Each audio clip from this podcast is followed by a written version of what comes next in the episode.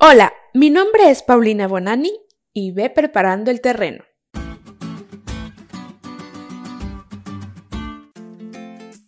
Hace unos días recibí un mensaje de mi papá. Me estaba contando que se encontraba en un municipio del centro de México explorando una hacienda con algunos arquitectos expertos en túneles históricos. Él lleva haciendo eso algunos años como parte de una investigación de tesis, pero no solo en este país existen dichas infraestructuras. En todo el mundo y a lo largo de la historia podemos encontrar vestigios de las primeras obras viales de civilizaciones antiguas, tal como lo menciona la lección de hoy. Aunque en el pasaje de Isaías 41 al 8 no se esté hablando literalmente, sí podemos rescatar la analogía de comenzar a preparar el terreno para recibir la gloria de Dios. Después de todo el tormento que el pueblo de Dios había pasado, por fin vuelven a recibir consuelo de parte del Señor. Pero ¿de qué manera recibirán este consuelo? Primero, preparando el camino para que la presencia de Dios pueda manifestarse plenamente en su vida. Y segundo, a través de su palabra, que permanece para siempre. Así que aquí tenemos los dos ingredientes básicos que vuelven al pueblo después de su exilio, la presencia de Dios y su palabra para que Él pueda pasar a través de las montañas de problemas y los valles de aflicciones. Y esta obra vial, camino, puente o túnel debe ser excavado de lo más profundo de nuestros corazones con dinamita que haga explotar la más sólida roca de orgullo que se convierta en grava de arrepentimiento, moldeable y blanda para aceptar el consuelo que viene del perdón de nuestros pecados.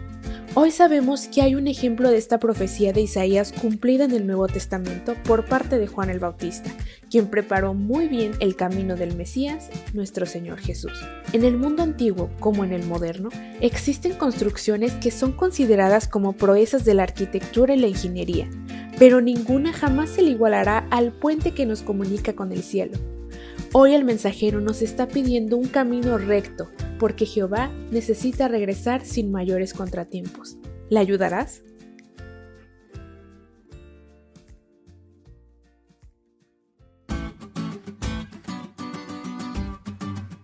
¿Te diste cuenta lo cool que estuvo la lección? No te olvides de leerla y de compartir este podcast. Es todo por hoy, pero mañana tendremos otra oportunidad de estudiar juntos. Hola, mi nombre es Paulina Bonani y ve preparando el terreno.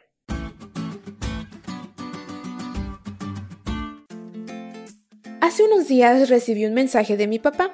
Me estaba contando que se encontraba en un municipio del centro de México explorando una hacienda con algunos arquitectos expertos en túneles históricos. Él lleva haciendo eso algunos años como parte de una investigación de tesis, pero no solo en este país existen dichas infraestructuras. En todo el mundo y a lo largo de la historia podemos encontrar vestigios de las primeras obras viales de civilizaciones antiguas, tal como lo menciona la lección de hoy. Aunque en el pasaje de Isaías 41 al 8 no se esté hablando literalmente, sí podemos rescatar la analogía de comenzar a preparar el terreno para recibir la gloria de Dios. Después de todo el tormento que el pueblo de Dios había pasado, por fin vuelven a recibir consuelo de parte del Señor. Pero ¿de qué manera recibirán este consuelo? Primero, preparando el camino para que la presencia de Dios pueda manifestarse plenamente en su vida. Y segundo, a través de su palabra que permanece para siempre. Así que aquí tenemos los dos ingredientes básicos que vuelven al pueblo después de su exilio, la presencia de Dios y su palabra para que Él pueda pasar a través de las montañas de problemas y los valles de aflicciones. Y esta obra vial, camino, puente o túnel debe ser excavado de lo más profundo de nuestros corazones con dinamita que haga explotar la más sólida roca de orgullo que se convierta en grava de arrepentimiento, moldeable y blanda para aceptar el consuelo que viene del perdón de nuestros pecados. Hoy sabemos que hay un ejemplo de esta profecía de Isaías cumplida en el Nuevo Testamento por parte de Juan el Bautista, quien preparó muy bien el camino del Mesías, nuestro Señor Jesús. En el mundo antiguo como en el moderno, existen construcciones que son consideradas como proezas de la arquitectura y la ingeniería, pero ninguna jamás se le igualará al puente que nos comunica con el cielo.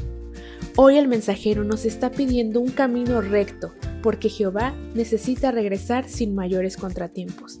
¿Le ayudarás?